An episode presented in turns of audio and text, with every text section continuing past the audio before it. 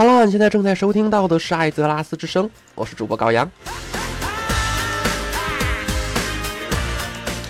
三周都没有跟大家见面了，也不知道大家过得还好吗？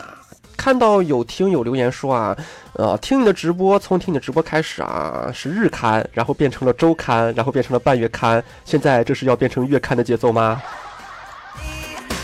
哎呀，睡觉现在是换季呢，一换季嗓子就不舒服啊，然后鼻炎也犯了。你可以看听到我现在基本上是了呢不分，平翘舌不分，这个也不分，那个也不分啊。所以说在今天的节目当中，如果听到啊，就是发音不准、咬字不清、鼻音很重的情况啊，那不是我的原因，是鼻音的，是鼻炎的原因啊，赶紧甩锅。好啦，言归正传，哎，不对呀，好，好像我每期节目都。鼻音很重啊！这回真的言归正传了啊！之前跟大家说过了啊，各个时代的团队副本。今天跟大家聊聊什么呢？嗯，今天就跟大家聊聊如何进入这些团队副本，好吧？没有错，今天的话题就是团队副本的门任务。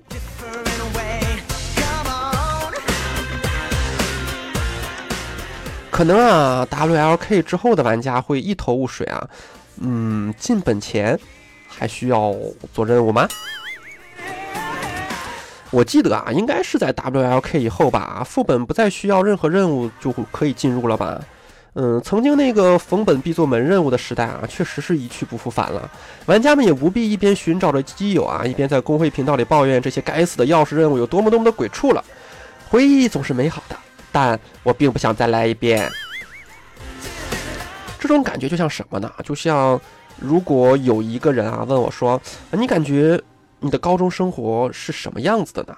我就会说啊，嗯，很充实，很累，很单纯，很怀念，很美好。但是啊，如果他再继续追问一句啊，说如果，嗯，有机会的话，你想不想再来一次呢？我的回答绝对是 no。有些东西嘛，就让它变成回忆就好，不要再来一次了。嗯，哎，这个节奏怎么像节目还没开始就已经结束了？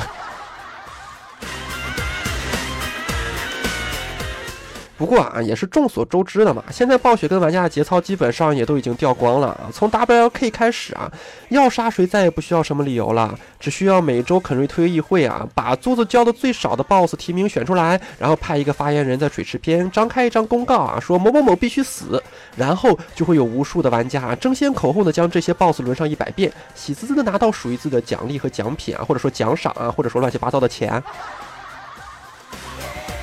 不过啊。早先的暴雪啊，可不是这么想的。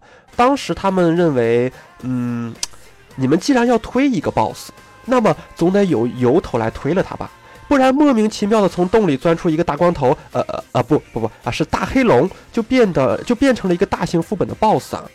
众人怒吼着推掉了他，拿到了装备，却不明白是为什么，那不就成了跟贪图财宝的屠龙者一样了吗？玩家们表示啊，自己才没有那么没有节操呢。于是乎，暴雪就绞尽脑汁，分别啊为两大派系设置了一大串的任务啊，来让你更加有底气，将面前那些 BOSS 义正言辞推倒，堂而皇之的分财宝，还不用遭受良心上的谴责。而这一种已经不会再出现的任务，通常我们被称之为门任务。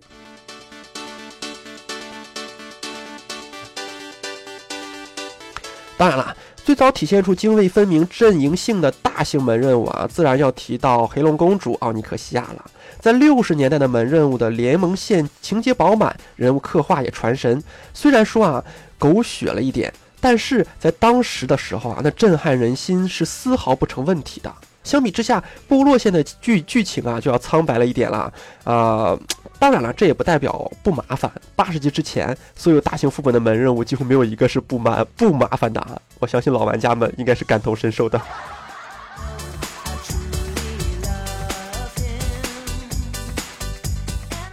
对于部落方啊，其实部落方的任务啊，起源有点误打误撞的感觉啊。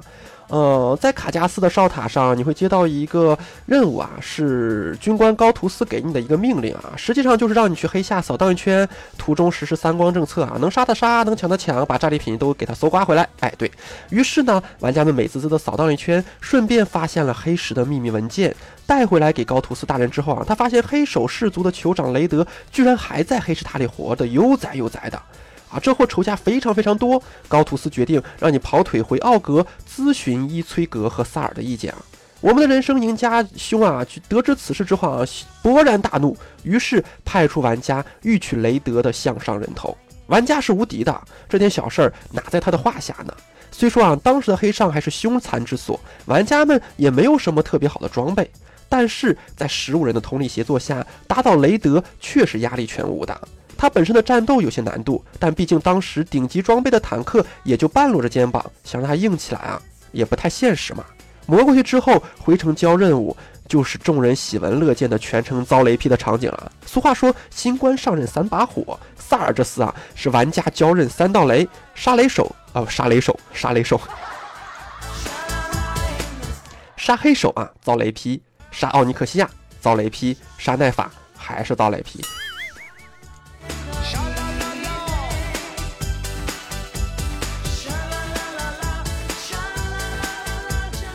哎，不过话又说回来啊，其实玩家们还是蛮喜欢被雷劈的啊。那个时候杀强力 BOSS 可就靠着这些群体的 buff 呢，不仅持续时间长，提升效果显著，最重要的是啊，只要在主城内的玩家都会被发福利，即使没有打副本，野外刷怪什么的帮助也是非常巨大的。这个时候就不赌不得呀，不吐槽一下联盟的线，嘿，有没有这么小气啊？连这点福利都不给？而在这之后呢，发生的事情就有些神展开的意思了。萨尔忽然主角魂爆发，不仅神棍一般的知晓了黑龙公主潜藏在啊潜伏在潜藏潜伏，无所谓了，反正就黑龙公主啊在联盟内部这一惊惊天的秘密吧，居然还宅心仁厚的让玩家帮助联盟，不让其分崩离析。天哪，这是典型的烂好人主主角模板啊，有没有？哎，我刚才那个天呢，说的是不是稍微有有一点点中二？当然了，当时不仅仅是我中二啊，中二的少年们啊，闻听听闻啊，萨尔洗脑的热血沸腾啊。表示啊，一定要清除黑龙，维护世界和平。于是找到了老雷，这位老谋深算的资深长跑运动员啊，呃，想出了将玩家伪装成黑龙来换取信任啊，最终得以进入奥尼克西亚巢穴的法子。于是将资深化妆师，呃，女巫米兰达介绍给了玩家。接下来的事情似乎全是同龙打交道了。玩家卧底的地方，老大全然瞧不起其他玩家啊，非得让玩家残害其他颜色龙类以证明其实力。现在看起来，那些几万血的小龙崽子确实是暴弱了，但在当时，除了少数高强的技术高强的家伙，呃，都得组队才能干掉这些小东西啊。其中，尤以蓝龙为最。蓝龙洞里面啊，满是会放寒冰剑的雏龙，而他本人则在洞的最深处。你想风筝门儿都没有啊！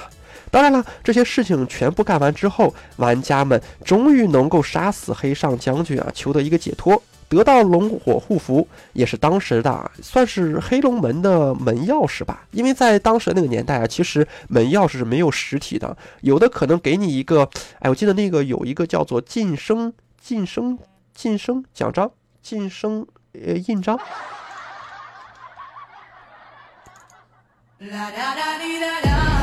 哎呀，我也不知道叫晋升什么了，反正你上黑上之前你要有那个东西嘛，整的跟硬币似的。甚至于有的钥匙门任务啊，它给的不是钥匙，也给的不是一个象征性钥匙的东西，它只是做完这个任务线就可以进去了。龙火护符就是一个象征钥匙的东西啊，其实也就算是一个黑龙的门钥匙吧。啊，说到这里啊，就忍不住犯了一下嘀咕啊，部落中啊，嗯。做这些任务做到虚脱，来回跑三趟黑上，还得干掉四条精英龙，就只为了帮助联盟摆脱黑龙阴谋的威胁。这品行怎么看怎么同部落那粗犷的线条有点不符啊？有没有？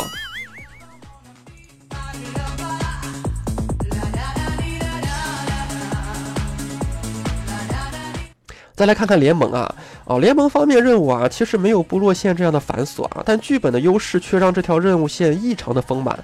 即使不与钥匙任务联系啊，单独提出来也是一个非常出彩的支线。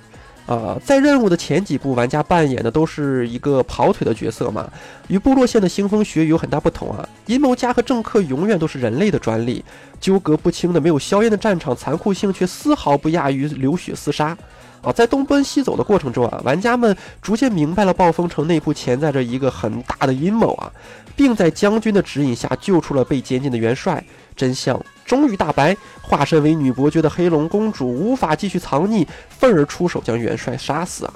化身龙形飞回自己的巢穴，这也正是玩家要深入龙穴啊，斩草除根的原因所在。部落线苍白而缺乏的立足点门任务详情见处，也许算是联盟线的附庸。但好在啊，大家共同的目标也只是屠龙寻宝啊，分装备而已啊，深入的东西就随他去吧。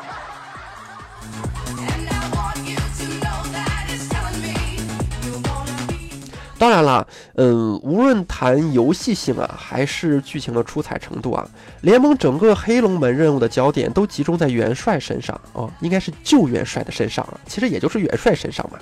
元帅是一位勇猛的汉子啊，不为不怒自威，甘为联盟抛头颅洒热血，在群众之中啊，声望也是极高的。但腐朽和昏庸的朝中贵权却总是扮演着历史罪人的角色。元帅最终倒在了阴谋败露的黑龙爪下。故事总有遗憾，而唯有悲剧才能撼动观者的心灵。当看到那全城卫兵冠半跪行礼的肃穆场面，看到那栗色短发根根竖立的勇武形象，看到那刚正不阿、直谏忠言的坚毅面孔，看到那鲜血染红全身重甲却依然挺得笔直的身影，无论是做任务还是围观的玩家们，无一不肃然起敬。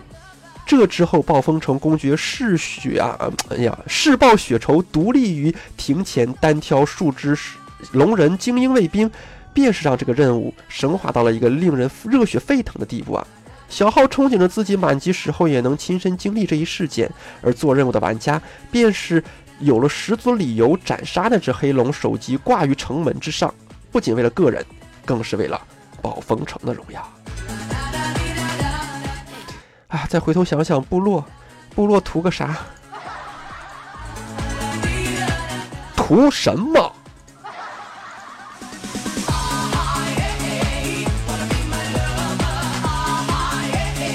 当然了，这条联盟的任务线啊，咱们先抛开部落不谈，好吧？虽然我是一个部落玩家，顿时感觉……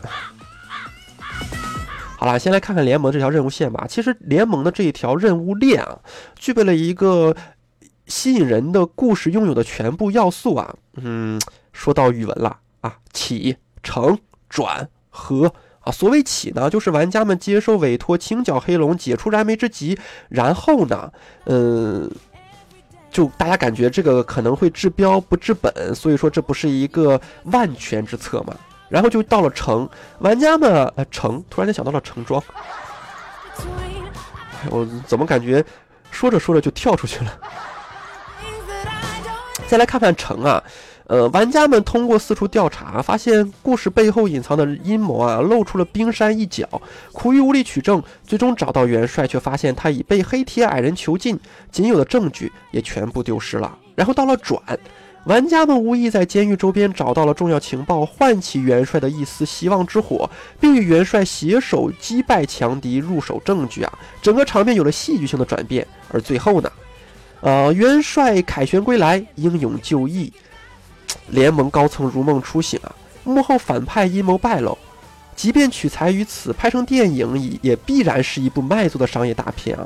联盟的黑龙任务之所以为人称道，并且能作为一段津津有味的回忆，绝不是什么空穴来风啊！在双方剧情对比之下啊，玩家们也深刻体会了联盟与部落那突兀的双阵营性啊！整篇部落剧情围绕着命令、杀戮一起而展开，而联盟剧情却满满的都是阴谋、暗战和表里不一。暴雪通过这一大相径庭的钥匙任务，进一步拉开了双方阵营之间的距离啊！如果从营造气氛这一方面来说，委实不是一个神来之笔呀。呃，六十级的时候啊，大型副本《熔火之心》和《黑翼之潮》也都是需要完成相关的任务才能够轻松入门的。但是呢，这两个副本的门任务。呃，设计根源其实是为了方便玩家嘛。熔火之心在黑石深渊的岩浆深处啊，黑翼之潮在黑石塔过半的岔道之后啊，如果每一次进副本都得走那么一遭啊，显然完全不符合情理啊。所以这两个副本的门任务实际上等于开了一个传送点，呃，于是乎也不会有什么难度嘛。嗯，黑龙门作为第一个需要硬性钥匙开启的大型副本啊，纪念意义远大于其实际的难度。毕竟史诗级的副本也需要一个史诗级的门槛让人迈，至少当时暴雪是这么想的吧。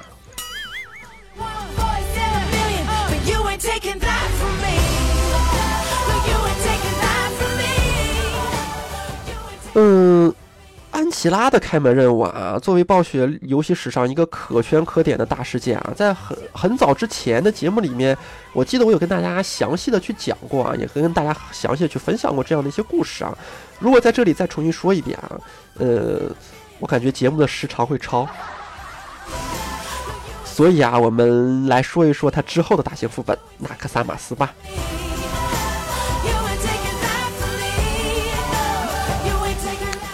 嗯，这个副本的门槛吧，说实话，有些令人眼前一亮。什么嘛？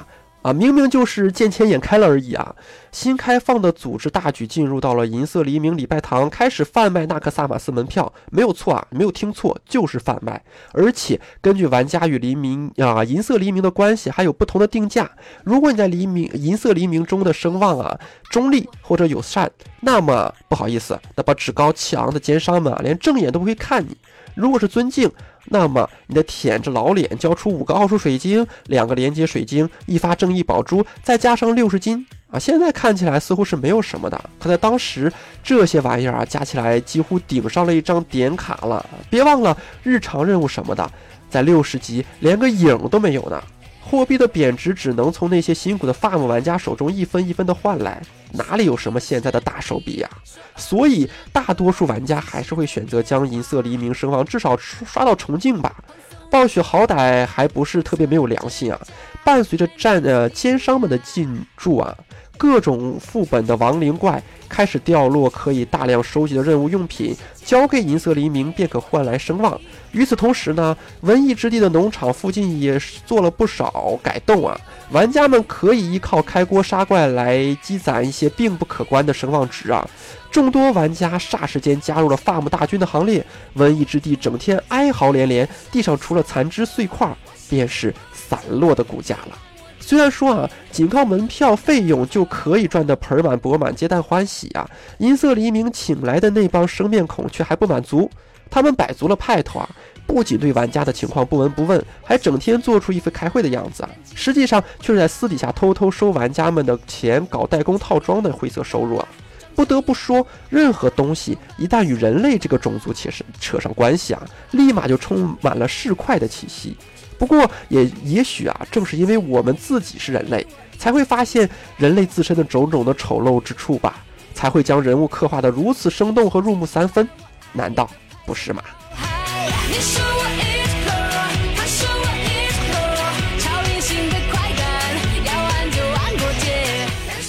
当然了啊，暴雪的手段啊远远不止如此的。如果你费尽周折只为了一张观光门票，并且还是只进不出的那种豆腐渣工程的话，那就实在是太伤人了。此后广泛应用的依靠声望购买装备的系统，借着这股市场改革的春风，在银色黎明首先进行了试点，取得了不菲的效果。很多玩家刷声望并不是为了进入纳克萨玛斯，而是想买军需官出售的好东西啊。在声望崇拜带来的优秀福利诱惑下。呃，瘟疫之地从原先的少人问津，直飙升至啊人声鼎沸。农场周边排满了一组组的人马，挥尽浑身解数啊，不让别人抢走耍新的怪。斯坦索姆后门的尸体数量甚至赶上了后来的代副本产业链时代啊。呃，人为财死，鸟为食亡。想想安琪拉开门前后西利苏斯的人数对比吧，旅游产业还真是能够带动经济区域呢，啊，区域经济呢。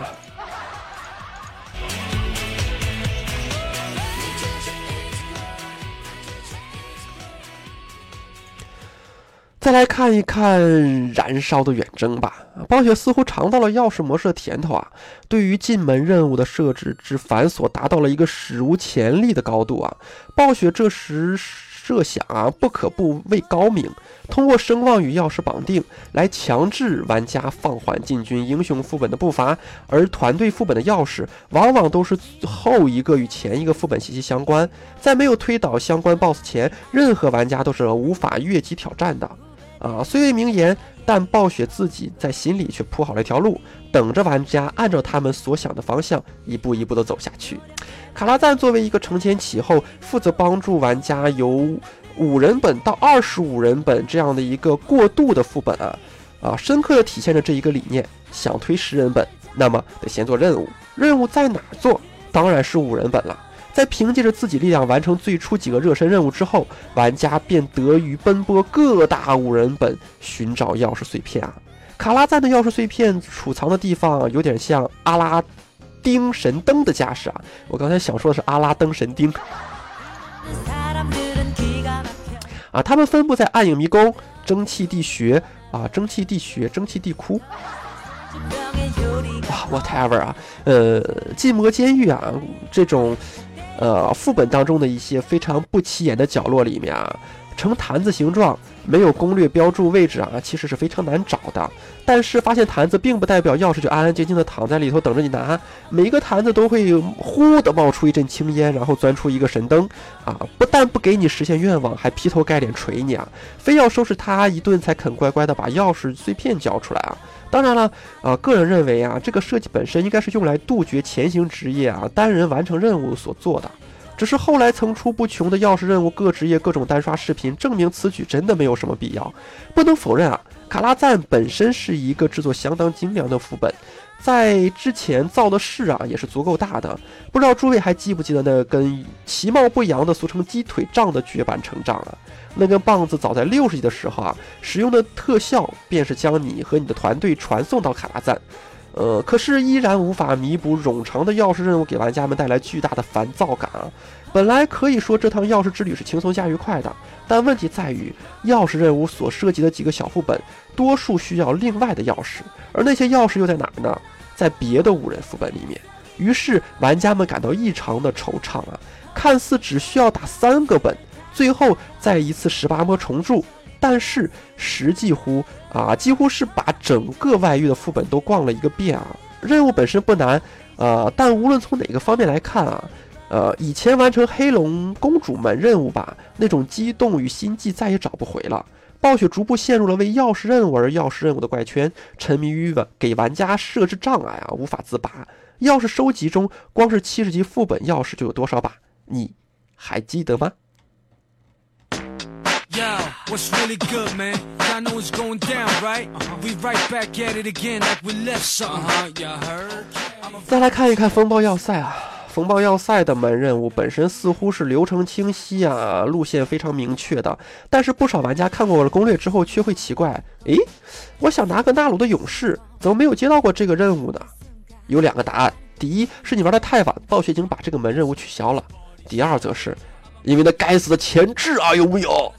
如果你有认真研读过攻略的话，那么就会发现啊，几乎每一个攻略都会提到两句话：一个是任务起始于卡德加，第二个是有一大长串的前置。但是说实话啊，这样的描述并不能让看到攻略的人有深刻的印象，甚至为之动色啊。嗯，所谓的一大长串究竟有多长呢？啊，鉴于年代久远，在这里我们也很难有一个清晰的认识啊。不过，如果提到坑爹的关键词“诅咒密码”。相信大多数的人，呃，当时年代大多数的人吧，或者说你玩过那个年代的大大多数的人啊，都会在脑海当中忽然浮现一个频道的样子啊，然后脱口而出，呃，这个我好像有点记得，但是为什么总觉得会有不好的事情发生呢？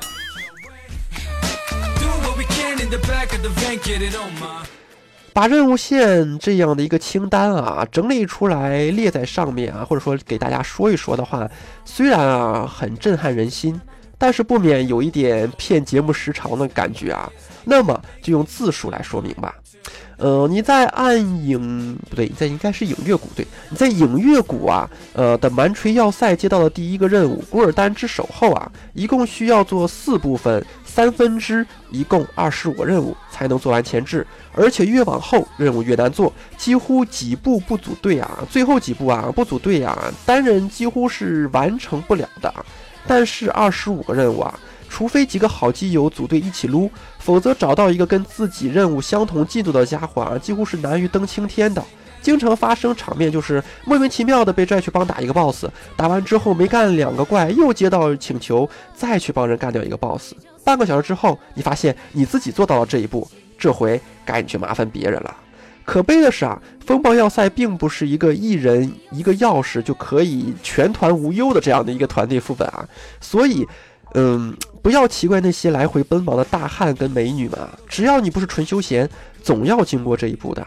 全部做完之后，终于能够回到沙塔斯找七巧板旁边站桩的卡德加啊，来来接受真正的入门任务了。同风暴要塞有关的只有三个，当然按照老样子，来到各种英雄副本。嗯，开启那些以前未曾注意过的分支任务啊，有救人，有护送，有现实击杀，每一个都不轻松，但十分精彩啊。呃，其中四十五分钟破碎，很是让人找到了曾经 T 零点五任务中啊现实斯坦的这样的一个紧迫感。呃，救人任务中也碰到了入选年度坑爹 NPC 的米尔豪斯法力风暴先生。也许这时你已经忘记了那些曾经一个人在野外度过的无数个小时，不经意间，整个燃烧。远征当中最长的任务线就被你默默的做完了。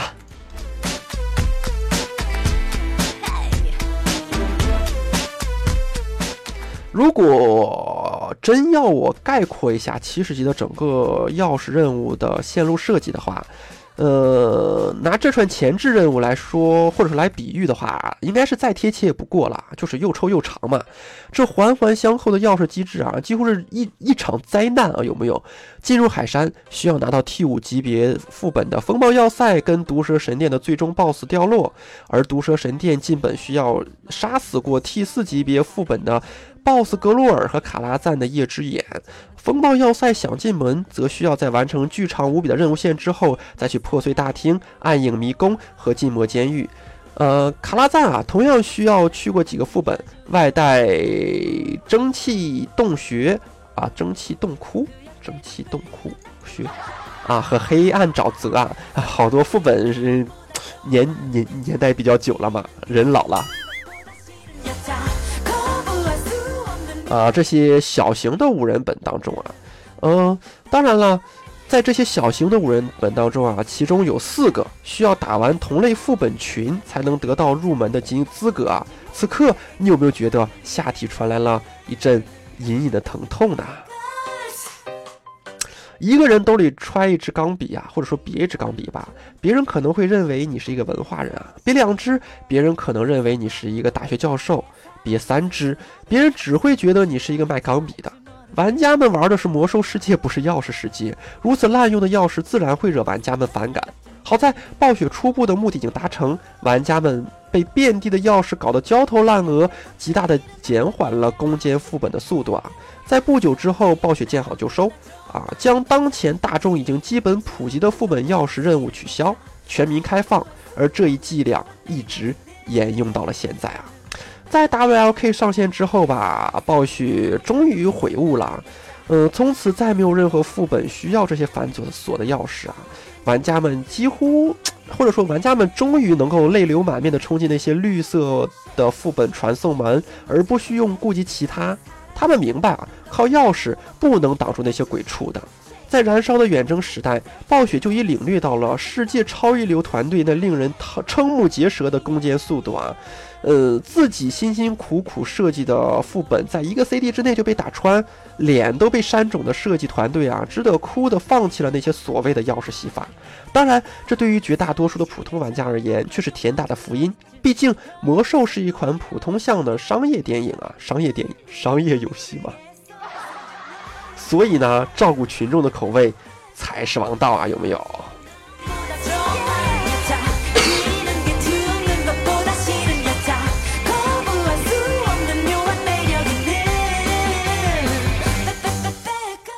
如今，游戏变得越发的自由，玩家们可以骑着自己心爱的、形色各异的飞行坐骑，翱翔在艾泽拉斯本土的上空，可以不需要做任何任务，便在每一个副本间畅通无阻。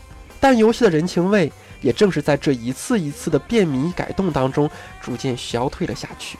任务可以独自完成了，日常可以独自搞定了，偶尔想去个五人副本跟朋友们叙叙旧，却发现大家都在自己忙自己的事情。独自在高空掠夺艾泽，独自在高空啊掠过艾泽拉斯那些熟悉的景观时，不知你会不会想起，有些东西随着腰间鼓鼓囊囊的钥匙包，也无声无息的离开了呢。好啦，本期的艾泽拉斯之声就跟大家说到这里吧。如果大家有什么好的意见和好的建议的话，也欢迎大家在下方留言啊。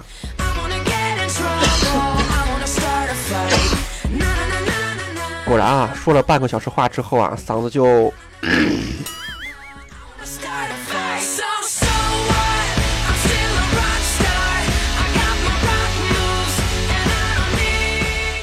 好了，同时啊，如果大家有什么好的文案，或者说有什么好的主题的话，也可以加入一下我的听众群啊。我的听众群会在各大平台的，呃，详细信息当中啊，给大家发放出来啊。对。然后最近可能会有一个福利的小活动啊，这样的一个活动也是为了庆祝，呃，我距离一百期还差那么七八十期啊。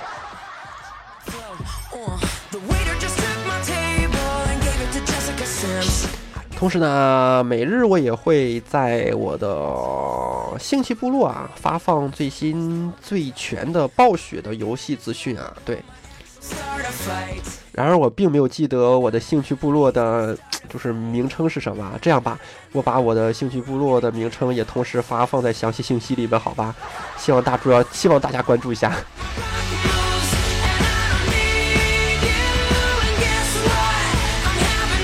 好啦，今天的节目就到这里啦。本来想哔哔哔哔哔哔哔到这首歌结束的，发现这首歌还有两分钟才结束。今天的节目就到这里了，大家下一期再见吧。下一期什么时候啊？呃，我是一个任性的主播，下期什么时候看心情。拜拜。